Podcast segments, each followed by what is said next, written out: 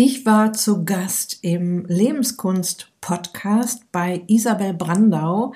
Isabel hat mich zum Thema Abnehmen in den Wechseljahren ausgequetscht und ich habe ihr jede Menge Tipps gegeben. Viel Spaß! Herzlich willkommen in der Podcast-Show Once a Week, deinem wöchentlichen Fokus auf Ernährung, Biorhythmus, Bewegung und Achtsamkeit. Mit Daniela Schumacher und das bin ich.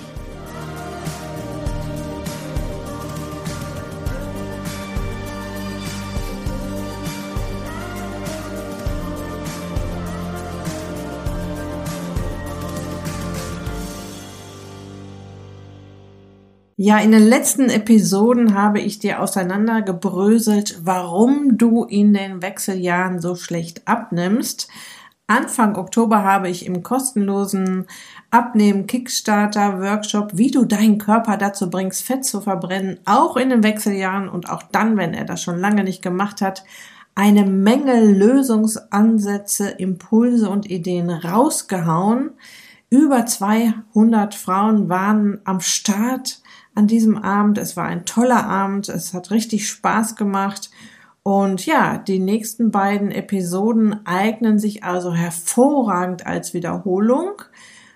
Und falls du den Workshop verpasst hast, kannst du dir jetzt eine Menge Impulse holen. Und ich habe heute noch was ganz Tolles für dich und zwar eine kostenlose Coaching-Aktion zum dritten Geburtstag meines Podcasts. Achtung, nur in dieser vierten Oktoberwoche 2021. Mein Podcast ist tatsächlich schon drei Jahre alt. Im Oktober 2018 bin ich gestartet. Und zum Feier meines Podcasts möchte ich dir anbieten, mir dein aktuelles Problem zum Thema Gesundheit und Abnehmen zu schildern, damit ich es dann live im Podcast für dich beantworte. Dazu schreibst du mir einfach eine Nachricht an info at daniela-schumacher.de. Ich werde deine Fragen natürlich diskret beantworten, das heißt nur deinen Vornamen nennen. Also raus damit.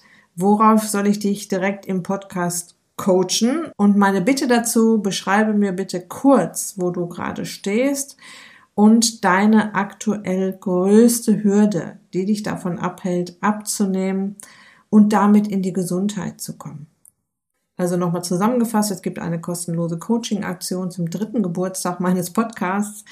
Um, nur in dieser vierten Oktoberwoche 2021 schildere mir dein aktuelles Problem, schildere mir kurz, wo du stehst, welches gerade deine größte Hürde ist und ich werde das in den nächsten Episoden hier aufnehmen. Das ist auch für mich jetzt so ein bisschen Experiment erstmal, Falls das gut funktioniert, werde ich das vielleicht öfter anbieten. Noch ein paar Worte zu Isabel Brandau, die mich ja jetzt in der Episode hier interviewen wird.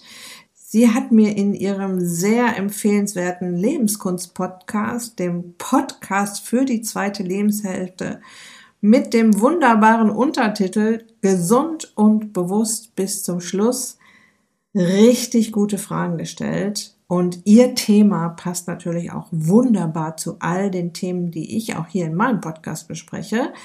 Isabel war in den Episoden 154, 155 mit dem Thema Biohacking zu Gast in meiner Podcast-Show. Ich kann dir die beiden Episoden sehr ans Herz legen. Du hast sicher schon mitbekommen, dass es mit meinem Ist dich glücklich Konzept nicht nur um eine gesunde Ernährung, sondern auch um einen gesunden Lifestyle geht. Und eine der vier Säulen meines Konzeptes ist der Biorhythmus des Menschen. Und mit diesen beiden Biohacking-Episoden bekommst du jede Menge Tipps, wie du deinen Biorhythmus mit kleinen, feinen Hacks optimal einstellst und wie du somit unter anderem deine Hormone in Balance bringst. Jetzt aber viel Spaß mit dem Interview zum Thema Abnehmen in den Wechseljahren. Herzlich willkommen, liebe Daniela, in meinem Lebenskunst-Podcast. Ich freue mich, dass es geklappt hat und wir jetzt darüber sprechen können, wie es am besten gelingt, insbesondere in den Wechseljahren sein Gewicht zu halten und wenn es schon in eine Richtung gekippt ist, wie man es auch wieder wegbekommt. Schön, dass du da bist. Ja, vielen Dank für die Einladung, liebe Isabel. Ich freue mich auch, sehr darüber hier zu sein und das ist ja auch ein super spannendes Thema. Ja, definitiv. Und ich denke auch ähm, für viele etwas, wo sie jetzt ganz stark die Ohren spitzen werden. Ich habe auch schon die ein oder andere Frage im Vorfeld von meinen Followern bei Instagram eingefangen und die werden wir hier mal so ein bisschen abarbeiten. Aber zunächst würde mich erstmal interessieren, wie ist denn deine Geschichte eigentlich? Also wie bist du zum Abnehmcoach geworden, zur Ernährungsexpertin? Ja, was, was ist dein Weg? Mhm, sehr gerne. Also ich bin gestartet 2012 als Personal Trainerin. Ähm, also ich habe quasi meine zweite Lebenshälfte, von der du ja so oft sprichst und in die ich da in dem Moment äh, so mit 47 äh, reingeschlittert bin, hat sich beruflich bei mir alles äh, auf den Kopf gestellt. Ich habe alles in Frage gestellt, was ich vorher gemacht habe und habe mich entschlossen, Personal Trainerin zu werden, habe ganz, ganz viele Ausbildungen gemacht, habe mir eine Stammkundschaft aufgebaut und das lief auch wirklich richtig klasse. Und ich dachte am Anfang, ja, die wollen halt alle ähm, vor allem fitter werden und musste aber feststellen, dass die meisten vor allem schlanker werden wollten. Also es ging gar nicht so sehr darum, wie ich jetzt äh, ein Lauftraining aufbaue vom, von dem Kunden aus, sondern es ging eher darum, ähm, ja, ich möchte laufen, aber ich möchte laufen, weil ich schlanker werden möchte. Und dann kam auch immer mehr dies, das, die äh, Ernährungsberatung mit rein. Und zu dem Zeitpunkt hatte ich noch gar nicht meine äh, Ausbildung äh, gemacht, die klinische Psychoneuroimmunologie. Das kam erst so 2014. Ich war selber ein wenig pummelig und obwohl ich viel Sport gemacht hatte und obwohl ich dachte, ich äh, ernähre mich richtig gut und super gesund und ähm, ich habe das gar nicht verstanden, Freundinnen sprachen mich an, wenn man dann jeder, du bist Personal Trainerin, wieso hast du überhaupt noch Speck da? So, an dir dran. Ne? Warum ist das nicht alles weg? Ja, habe ich mich auch etwas gewundert, viel rumprobiert und auch viel getestet. Ich bin auch durch sämtliche Ernährungsmythen einmal so durchgegangen, habe auch Fehler gemacht und dazu kamen dann immer die Geschichten meiner Kunden. Ne? Meine Kunden, die halt das einfach nicht äh, geschafft haben mit dem Thema Abnehmen, egal was wir gemacht haben und auch wenn und auch so wie ich schon viel in Anführungsstrichen richtig gemacht hatten. Das Thema Typ 2 Diabetes kam auch immer mehr an mich ran, heute mein Herzensthema und dann habe ich halt die Ausbildung gemacht klinische Psychoneuroimmunologie und habe da unheimlich viel über die Zusammenhänge der verschiedenen Systeme im Körper kennengelernt und habe mich da immer mehr reingefuchst, habe auch selbst einiges umgestellt. Meine Teilnehmer und Kunden haben da jetzt den Vorteil, dass sie eben nicht durch diese ganzen Mythen durch müssen, beziehungsweise nicht nochmal durch müssen, sondern von mir die Quintessenz aus allem bekommen. Ich sage auch immer, ich habe das jetzt, ich habe mir das jetzt nicht alles ausgedacht, das ist reine Biochemie, die ich da in meinem Ist dich glücklich Coaching zusammengefasst habe. Ja, ich bringe sie da auch ernährungstechnisch äh, wir hatten ja letztens in unserem Podcast auch über diese ähm, Back to Roots Geschichten gesprochen. Auch Back to the Roots. Ja, es geht um frische natürliche Nahrung am Ende des Tages und ähm, noch ein paar andere Dinge, über die wir sicher heute noch sprechen werden. Und ja, mein Herzenswunsch ist immer, dass meine Kunden glücklich sind am Ende, ne? wenn sie durch mein Coaching gelaufen sind und dann noch so ein paar Monate vergangen sind und ich bekomme dann eine SMS oder eine E-Mail, Daniela, ich habe die sowieso, sowieso Kilos geknackt. Ich bin so glücklich. Ich äh, habe mein Selbstbewusstsein ist zurück. Ja, und das macht mich natürlich total glücklich auch. Ne? Also es ist so eine Win-Win-Situation. Das kann also, ich mir definitiv vorstellen. Vor allem, man kann es ja auch so schön messen. Man kann sich gerade beim Abnehmen ja so schön Ziele setzen. Und wenn man sie dann wirklich erreicht hat, dann natürlich macht einen das wahnsinnig stolz. Äh, auch ich hm. habe schon die ein oder andere ähm, Situation gehabt, wo ich Kilos verloren habe und kann das sehr, sehr gut nachempfinden und natürlich auch schon Klienten dahingehend begleitet. Nun ist es nicht mein Schwerpunktthema und deswegen finde ich es ganz, ganz toll, dass wir beide hier jetzt darüber sprechen können. Du hast es gerade schon so ein bisschen erwähnt. Welche Abnehmmythen hast du denn schon für dich erfahren, die nicht funktionieren wo du auch sagen kannst, es ist jetzt nicht dein subjektives Thema gewesen, sondern das betrifft tatsächlich auch deine Klienten. Also was ist gemeinhin irgendwie als bekannt, ah, das musst du machen, um abzunehmen. Und du weißt aber inzwischen, das funktioniert so nicht. Also der größte Mythos, den ich bei meinen, bei meinen Teilnehmern auflösen muss im Kopf, ist, der, ist dieser, dieses Kalorienzielen-Ding, beziehungsweise ich muss hungern, um abzunehmen. Ich muss ins Kaloriendefizit kommen und damit hungern sie sich dann oft unter ihren Grundumsatz runter, was ein Riesenfehler ist Also einen Grundumsatz müssen die Menschen auf jeden Fall essen. Hier wird gerade angefangen zu hämmern, Entschuldigung. Die, die ernähren sich halt darunter und das ist dann wirklich extrem kontraproduktiv. Dieses ganze Thema, du musst halt Kalorienspannung abzunehmen. Das ist Mythos. Ich habe da mal einen Artikel auch drüber geschrieben. Es gibt auch ein super Buch, was ich dir dazu empfehlen kann, die Schlangformel von Dr. Jason Fung. Gibt es als Hörbuch, gibt es als Buch. Da ist das sehr schön beschrieben, das Thema. Auf dem Cover steht genau das drauf, was meine Meinung ist. Nicht die Kalorien sind das Problem, sondern Insulin. Ja, Insulin ist die einzige Substanz in unserem Körper, die in der Lage ist, uns Fett auf die Hüften zu schaufeln. Um das noch ein bisschen plastischer zu machen wenn wir eine Handvoll Nüsse nehmen und die mal neben eine Handvoll Gummibärchen legen. Ja, die Nüsse haben 180 Kalorien und die Gummibärchen haben auch 180 Kalorien. Ja, aber die beiden Lebensmittel wirken ja ganz anders im Körper. Die Nüsse alleine lösen so gut wie keine Insulinantwort aus. Also es ist winzigst, ja, das ist fast nichts. Und die Gummibärchen, die lassen den Blutzuckerspiegel jetzt in unermessliche Höhen steigen. Ich nenne das ja auch Raketenzucker. Lässt den Blutzuckerspiegel schnell ansteigen. Essen wir jetzt nur die Nüsse, passiert gar nichts. Es gibt keine äh, Signal im Körper, so Insulin ist am Start, Fettverbrennung wird gehemmt. Das passiert tatsächlich dann, wenn Insulin am Start ist.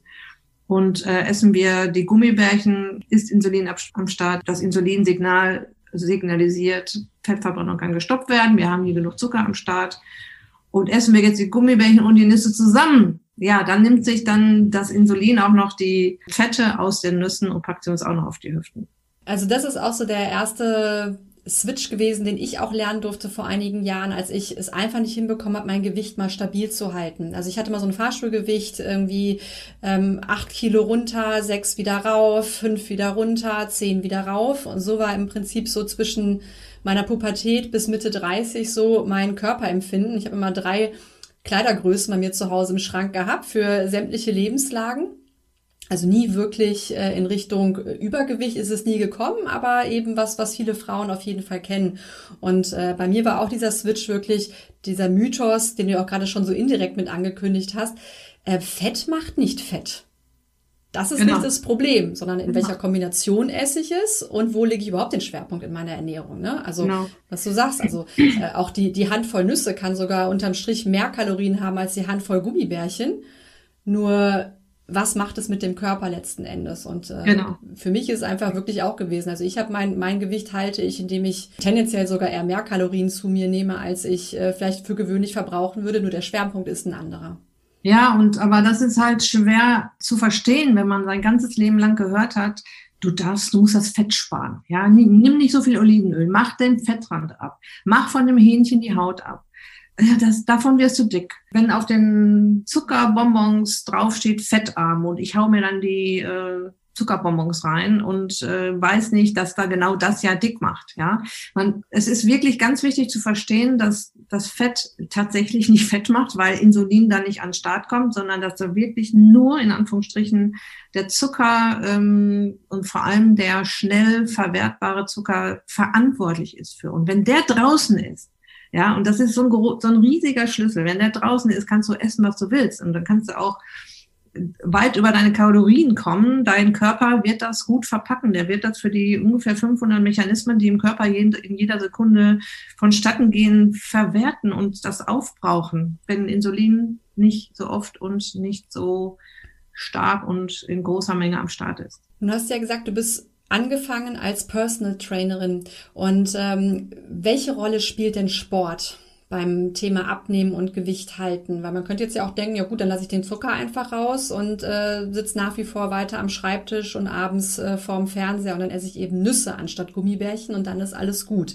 Geht die Formel auf? Ja, das hat jetzt, das kann man jetzt aus mehreren Blickwinkeln betrachten. Auch der eine Blickwinkel ist, dass der Körper Bewegung tatsächlich erwartet. Ja, ich habe da schon oft in meinem Podcast darüber gesprochen, dass wir einen Wimpernschlag in unserer, in unserer Evolution. Unsere Genetik lernt extrem langsam.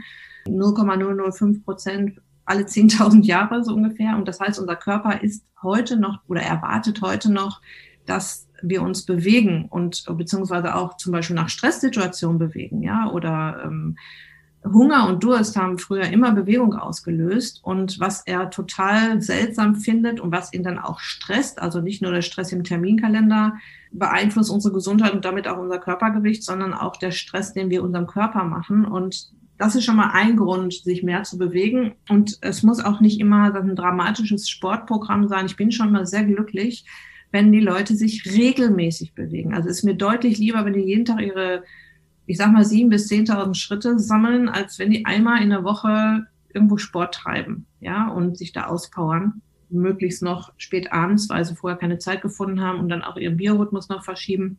Ja, und die andere Sache ist das tatsächlich mit den Kalorien. Also von vorne auf dem Teller die Kalorien sparen, halte ich gar nichts von, weil das ist viel zu anstrengend und das schmeckt dann auch irgendwann nicht mehr, weil ähm, wenn wir die Fette drin lassen dürfen, dann schmeckt ja auch gleich alles viel besser. Also meine Leute sind immer sehr, sehr glücklich, dass ich denen plötzlich so die ganzen Fett, voll, Vollfettsachen zurückgebe.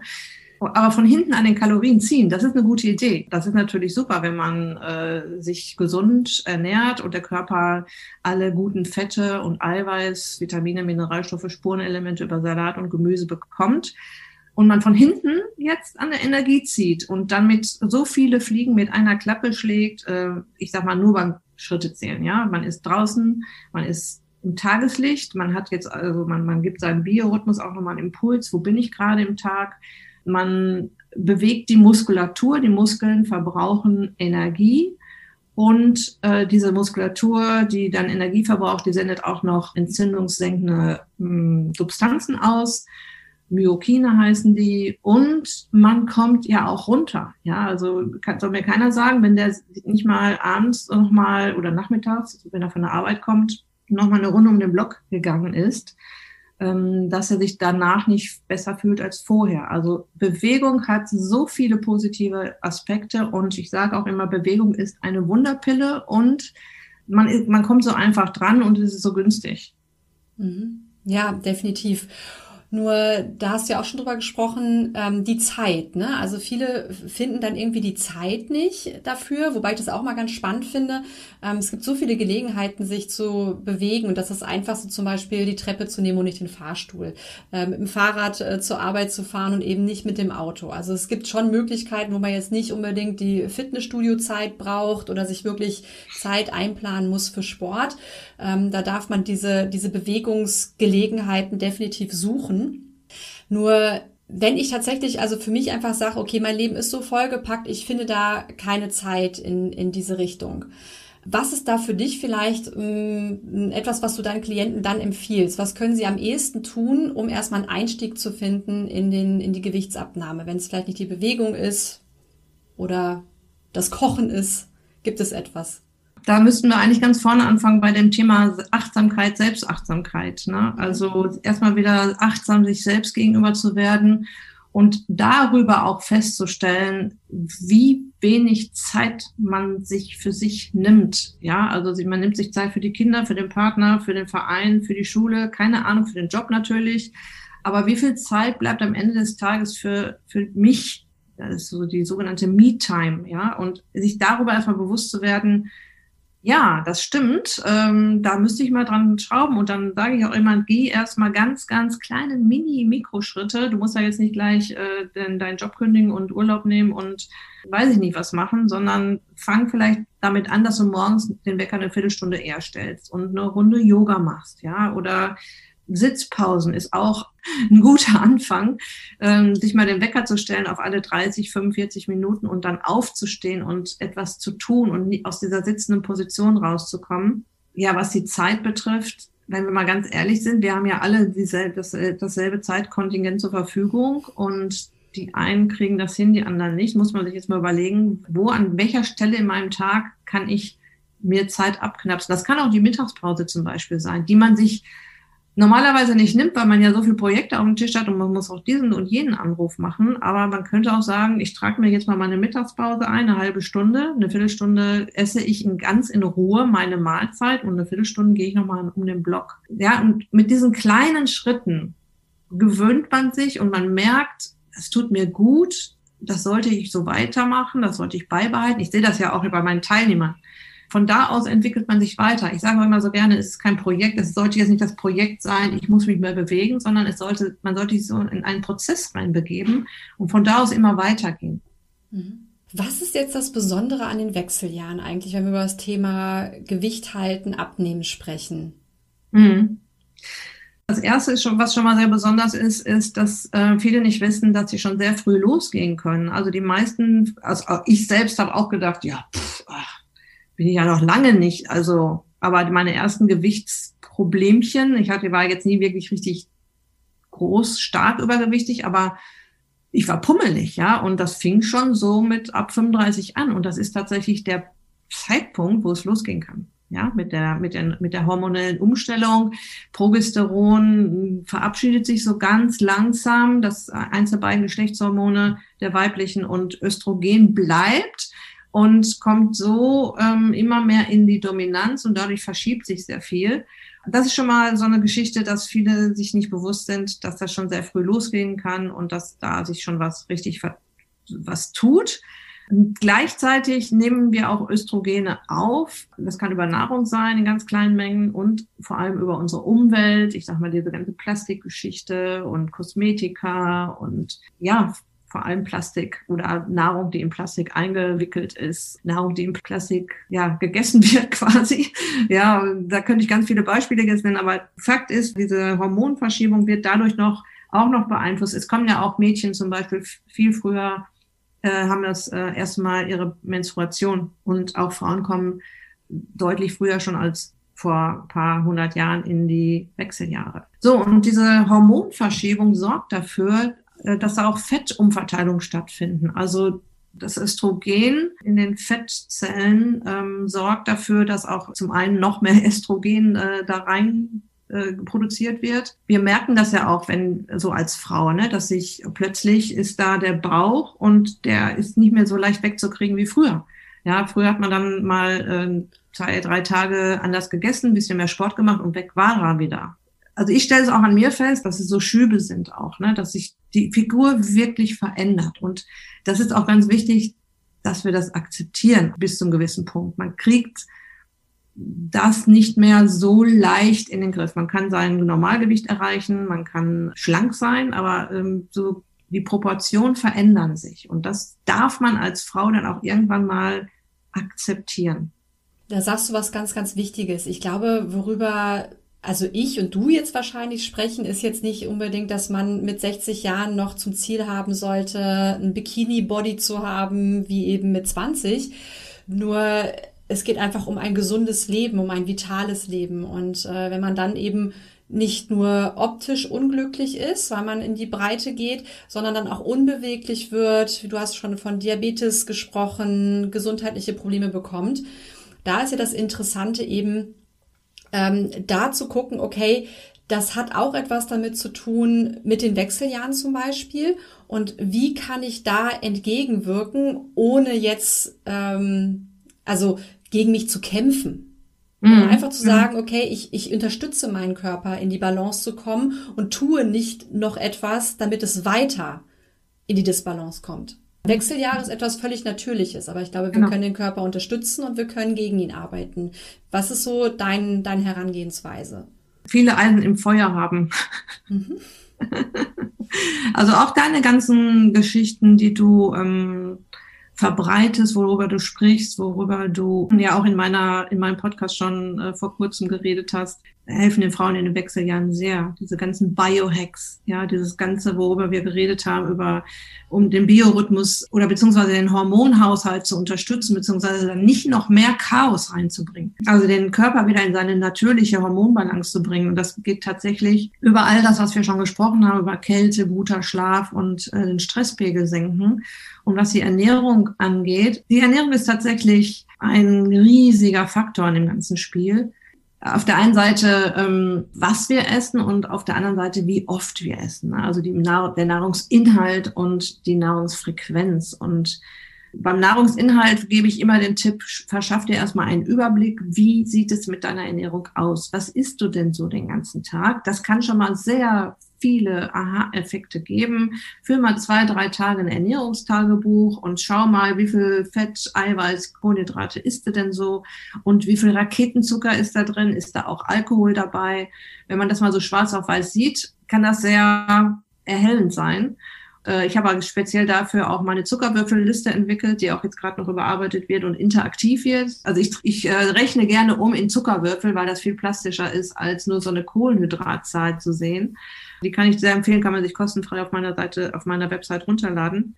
Wenn man dann sieht, oh, na, das ist ja auch ein Zuckerbarometer dann ganz am Ende. Oh, ich bin im dunkelroten Bereich. Das ist ja schon mal ein Ansatzpunkt, wo ich ansetzen kann. Alkohol ist leider in den Wechseljahren auch nochmal ein extra Thema, weil ähm, wir in, im Alter den Alkohol nicht mehr so gut umsetzen. Unsere Leber schafft das nicht mehr so gut wie in jungen Jahren. Deshalb wirft er da auch nochmal einiges durcheinander. Also ich weiß, dass viele da, wenn ich das jetzt sage, denken, die spinnt ja wohl. Aber Alkohol ist eigentlich in den Wechseljahren No-Go. Ja, also sollte man wirklich, wenn man das schafft, äh, von dem Alkohol möglichst runterzukommen. Also wenn man wirklich nur noch ein Glas Wein zum guten Essen trinkt oder ich trinke jetzt seit 1.1.2020 gar keinen Alkohol mehr, das kriegt man auch hin. Aber muss man sich auch hinentwickeln und das ist auch ein Prozess. Aber das ist schon ein, also damit schafft man schon einiges und kann schon einiges wieder richtig machen. Ja, und dieser Raketenzucker halt, ne? Der Zucker, der ähm, in Sättigungsbeilagen, sag ich mal, drin ist, die dann am Ende nicht sättigen. Ich bringe meinen Teilnehmern bei, eure neuen Sättigungsbeilagen heißen Fett und Eiweiß und nicht Pizza, Pasta, ja, Pizza ist ein schlechtes Beispiel, aber die typischen Sättigungsbeilagen Brot und Pasta, sagen wir es mal so das gemeinsam damit äh, die Nahrungsfrequenz auch mal zu senken. Und damit meine ich an allererster Stelle das Snacken zwischendurch. Also immer wieder dem Körper Energie zuführen, auch vor allem Zuckerenergie in Form von, das kann auch ein Kaffee mit Milch sein, auch der äh, schmeißt den ganzen Verdauungsapparat wieder an. Oder ich esse mal hier ein Stück Obst und da ein Bonbon und hier ein Stückchen Kuchen und ach, die Reste von den, von dem Mittagessen, das die Kinder übrig gelassen haben, das esse ich jetzt auch noch. Und so ist man irgendwie den ganzen Tag dabei, Nahrung zu sich zu nehmen. Und warum sollte der Körper jetzt an seine Fettreserven gehen, wenn immer wieder was nachkommt? Denn der verarbeitet ja erstmal das, was reinkommt. Und in dem Moment, wo man die Nahrungsfrequenz senkt, also nicht äh, zum Beispiel zu, man das Snacken sein lässt oder im allerersten Schritt die Snacks an die Hauptmahlzeiten packt, also wenn man sagt, okay, das Stückchen Kuchen, das will ich aber jeden Tag haben, und das zumindest schon mal an die Hauptmahlzeit packt als Nachtisch, ja, und das nicht wieder zwischendurch ist, das ist schon ein erster Schritt. So, und dann kann man sich von da aus auch wieder weiterentwickeln. Jetzt haben wir da nochmal einen ganz interessanten Punkt, finde ich, aufgemacht, den du auch schon immer mal wieder zwischendurch erwähnt hast. Meine Erfahrung ist, die Menschen snacken einmal unbewusst, so, ne, im Büro zum Beispiel, weil da so eine Bonbontüte immer ist und die Kollegen gehen rum. Viele snacken aber wirklich auch, weil es der Körper ihnen befiehlt, also wirklich aus Stress, ja, also dieses, dieses, äh, diesen, diesen Creep dann zu haben, der befriedigt werden muss. Und Stress wiederum ist ja auch mit ein Grund, warum wir zum Beispiel Bauchfett nicht loswerden, wenn wir dann in diese Richtung gehen wollen. Hm. Was kann ich tun, um diesen Teufelskreis aufzulösen? Weil es gibt ja wirklich einen Grund, warum Menschen auch snacken. Ne? Das ist wirklich dann für sie dann auch etwas, dann sind sie überhaupt erstmal wieder leistungsfähig. Und wenn man ihnen das nimmt und auf der anderen Seite diesen, dieser, dieser Stresspegel bleibt, könnte ich mir vorstellen, dass es sich gegenseitig sogar wieder potenziert. Dann hat man irgendwie eine Woche durchgehalten und dann fängt man doch wieder an zu futtern. Ja, ja. Also das ist tatsächlich ein Teufelskreis. Ähm, und ich unterscheide gerne den biologischen Heißhunger und den emotionalen Heißhunger. Der biologische Heißhunger entsteht halt dadurch, dass wir sehr viel Raketenzucker, also Zucker, der den Blutzuckerspiegel ständig an die höchste Grenze treibt, also richtig nach oben auf einen spitzen Berg und hoch und runter geht das Ganze, den ganzen Tag über. Also, dass ich jetzt morgens ein Müsli, dann esse ich zwischendurch irgendwie einen Riegel und mittags esse ich eine Portion Pasta mit Soße und äh, nachmittags noch, ach ja, da, die Kollegin hat Kuchen mitgebracht und abends, ja, habe ich keine Zeit mehr, was zu kochen. Ich esse mal zwei, drei Scheiben Brot mit was auch immer drauf. Ja, das heißt, der Blutzuckerspiegel war den ganzen Tag auf 180 und immer wieder auch auf 180. Und dadurch, dass er so hoch knallt und Insulin dagegen arbeitet, das ist ja halt auch mal die Aufgabe von Insulin, unseren Blutzuckerspiegel in Schach zu halten, fällt uns jedes Mal der Blutzuckerspiegel richtig in den Keller wieder, weil Insulin sehr, sehr fleißig ist und das auch wirklich, dieses Problem auch wirklich lösen möchte. Und durch dieses immer wieder in den Keller fallen, kommen wir allein dadurch schon wieder in so Heißhungerattacken rein. Ja, allein aus diesem biologischen Zusammenhang. So, und jetzt kommt der Stress dazu, der Frust. Das kann auch Freude sein, das kann auch Wut sein, das kann ein schlechtes Gespräch oder ich will mich belohnen, irgendwelche Emotionen. Das kommt jetzt noch oben drauf. Und wie soll sich der Mensch jetzt dagegen wehren? jetzt nicht zum Riegel zu greifen. Wenn die Biologie sagt ja im Prinzip schon, mein Blutzuckerspiegel ist viel zu weit unten, durch diesen hohen Anstieg ist er mir in den Keller gefallen, das Gehirn meldet Alarm, ich brauche Zucker, ich bin auf Zucker angewiesen, sieh mal zu, dass dieser Mensch hier von seinem Stuhl aufsteht und oder irgendwo an Nahrung rankommt. Am liebsten hätte ich jetzt was Süßes, schnelle Energie. So, und dann kommt noch der Stress oben drauf. Wenn man diesen Bann gebrochen hat, ja, also wenn man das geschafft hat, äh, sich so zu ernähren, dass man eben nicht in diese Blutzuckerspitzen reinkommt und dann kommt der Stress, dann ist man schon mal sehr viel gewappneter. Ne? Man kommt gar nicht daran, man ernährt sich ja auch ganz anders, wenn man da nicht reintappen will in diese biologische Heißhungerfalle und ist im besten Fall nach, ich sag mal, nach dem Mittagessen wohlig satt, weil man gute Fette, Eiweiß und Salat, Gemüse und so weiter gegessen hat. Also wenn man schon auf dieser Schiene ist, ich möchte mich gesünder ernähren, dann, dann greift man vielleicht in so einer Stresssituation auch nicht gleich zum Snickers, sondern vielleicht doch zum Stück Obst. Mhm. Also wir, wir halten mal fest, ne? also um in den Wechseljahren das Gewicht stabil zu halten oder wenn es in eine Richtung gekippt ist, auch wieder loszuwerden, ist es wichtig, den Raketenzucker sein zu lassen, den Alkohol sein zu lassen, auf Fette und Proteine zu setzen und natürlich eine moderate Bewegung in den Alltag zu integrieren, darauf zu achten. So, jetzt ist so, dass, dass der, der nächste Aspekt, den ich nochmal interessant finde, weil das ja immer diesen Zusammenspiel mit den Hormonen ist. Was hältst du von intermittierendem Fasten oder Fasten an sich in den Wechseljahren?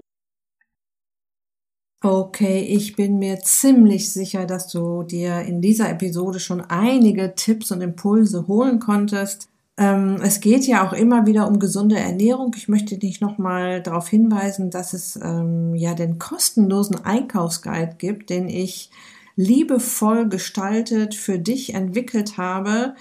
Er heißt Alles, was schmeckt und beim Abnehmen hilft. Es ist im Prinzip ein Workbook, ein E-Book, das du dir runterladen kannst und das dir bei deinem nächsten Einkauf im Supermarkt sehr unterstützend zur Seite stehen kann, wenn du dich fragst, was soll ich denn jetzt in Gottes Namen einkaufen, wenn ich abnehmen möchte, das soll ja auch alles schmecken und warum hilft mir das überhaupt beim Abnehmen?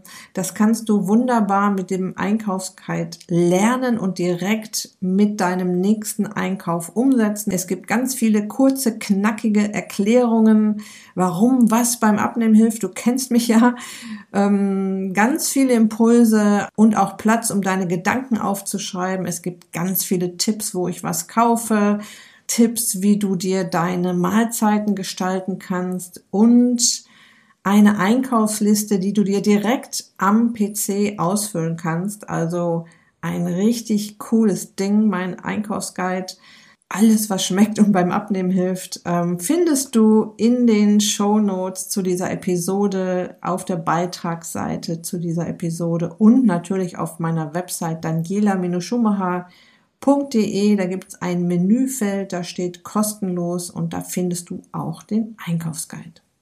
Und jetzt ganz zum Schluss möchte ich ein wenig erzählen aus dem aktuellen Gruppencoaching. In meinem Ist dich glücklich Herbstcamp sind 25 Frauen vor rund zwei Wochen an den Start gegangen und haben die ersten Coachings, die ersten Sprechstunden hinter sich und haben ihre Ernährung bereits umgestellt, haben mit den ersten kleinen und großen Hürden gekämpft und sie überwunden mit meiner Hilfe und mit dem Rückenwind der Gruppe, mit dem Rückenwind der Teilnehmergruppe. Ja, und es passieren schon richtig tolle Sachen.